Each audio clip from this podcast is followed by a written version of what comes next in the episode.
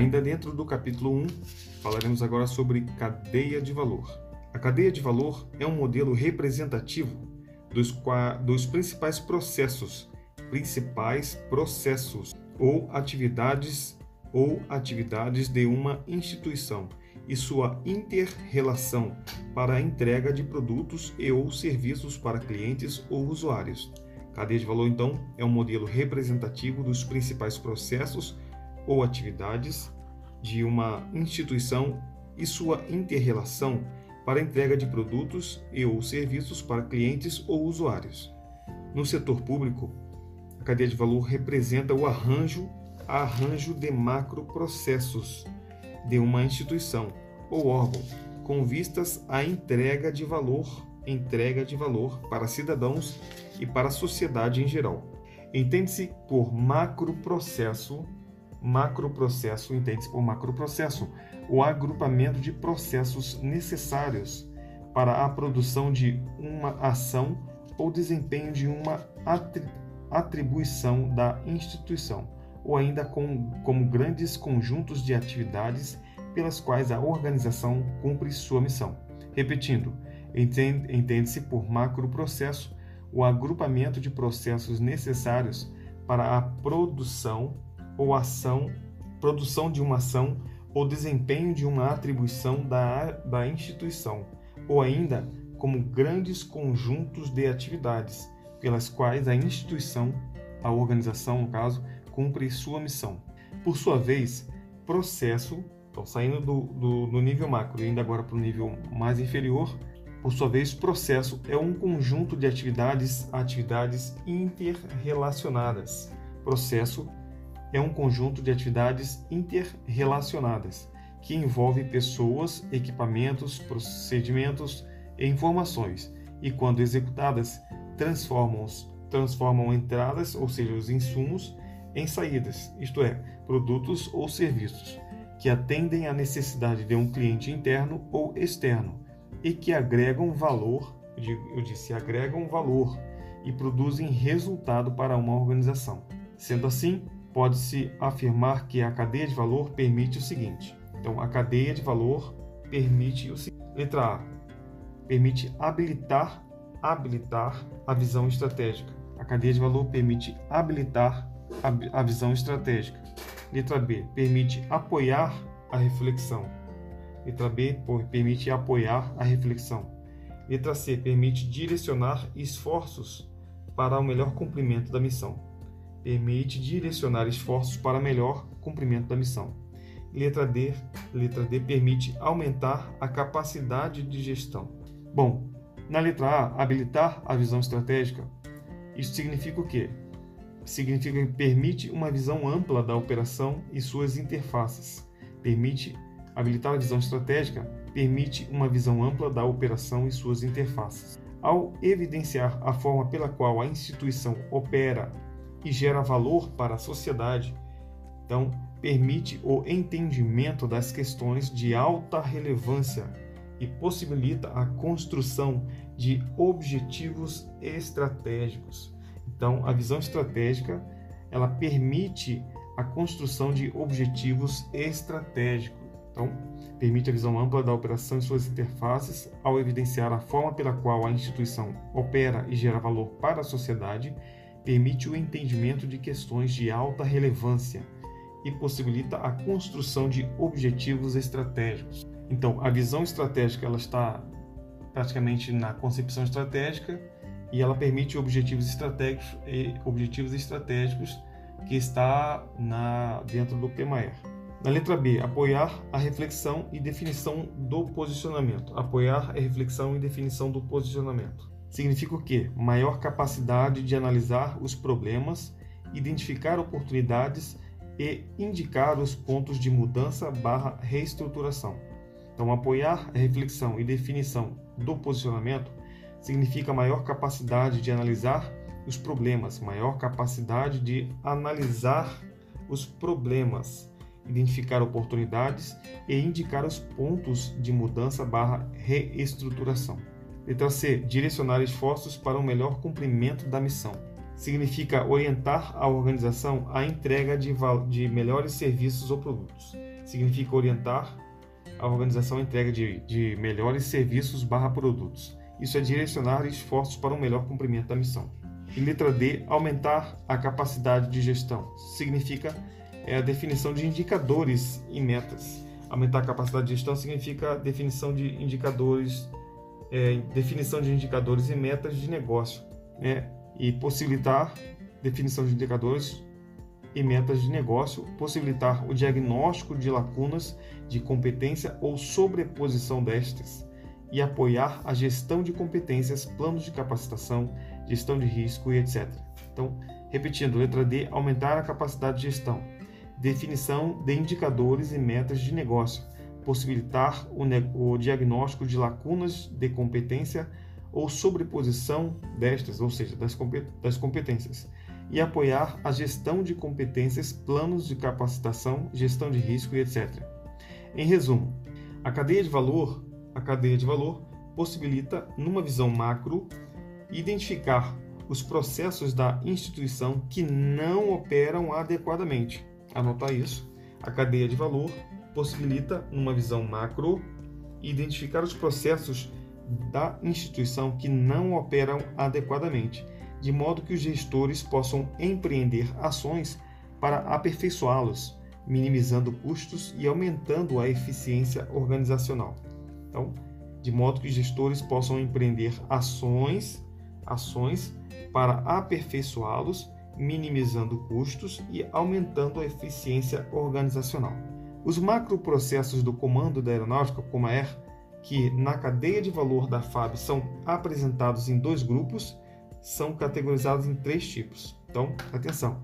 Os macroprocessos do Comaer que na cadeia de valor da FAB são apresentados em dois grupos, são categorizados em três tipos. Os tipos são: letra A, macroprocessos finalísticos, B, macroprocessos de gestão e C, macroprocessos de suporte. Macroprocessos finalísticos referem-se aos processos de trabalho associado às atividades fim da instituição ou diretamente envolvidos no atendimento às necessidades de seus clientes barra usuários, ou seja, essenciais à existência do órgão.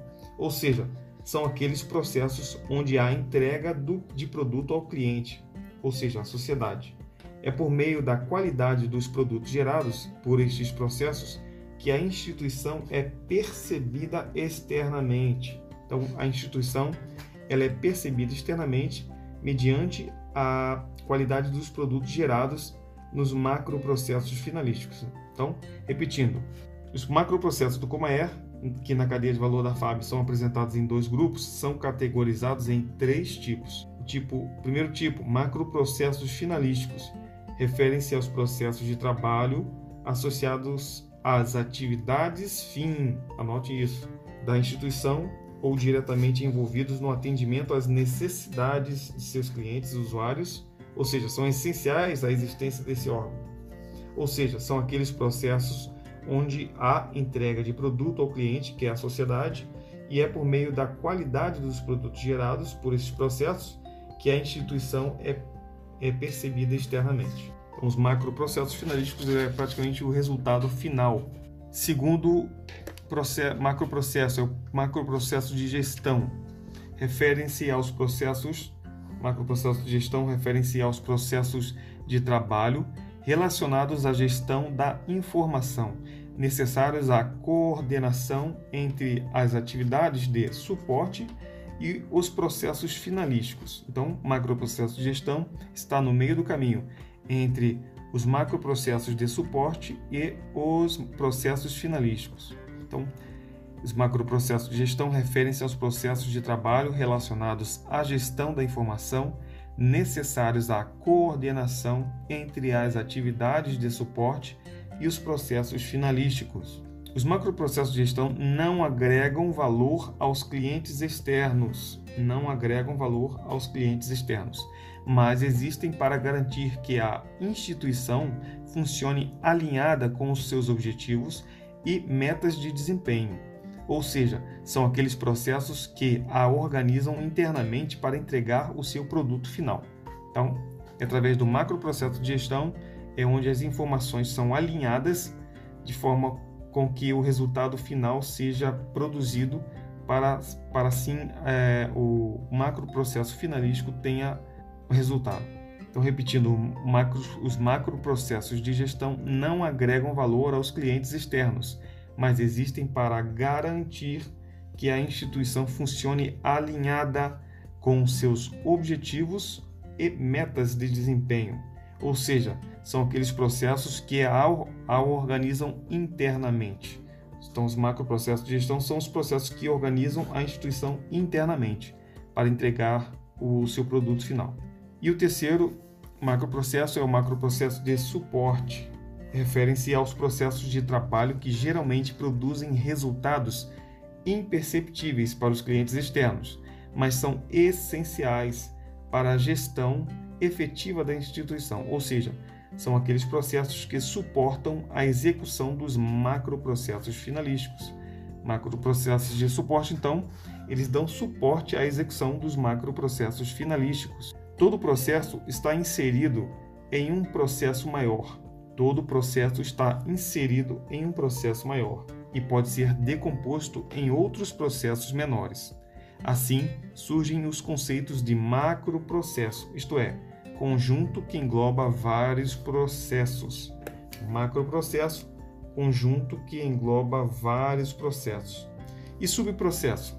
Subprocesso é a decomposição de um processo em seus principais componentes. Subprocesso é a decomposição de um processo em seus principais componentes. Sendo assim, é possível verificar que o macroprocesso ultrapassa as fronteiras funcionais e envolve vários segmentos da instituição, enquanto o subprocesso tem atuação usualmente menos abrangente.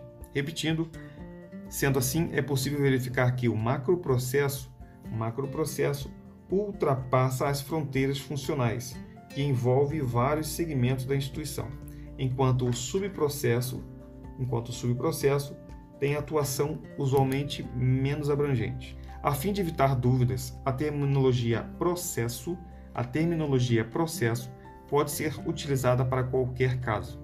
Desta maneira, os maiores processos descritos na cadeia de valor nível 1, cadeia de valor nível 1, também são chamados de macroprocessos.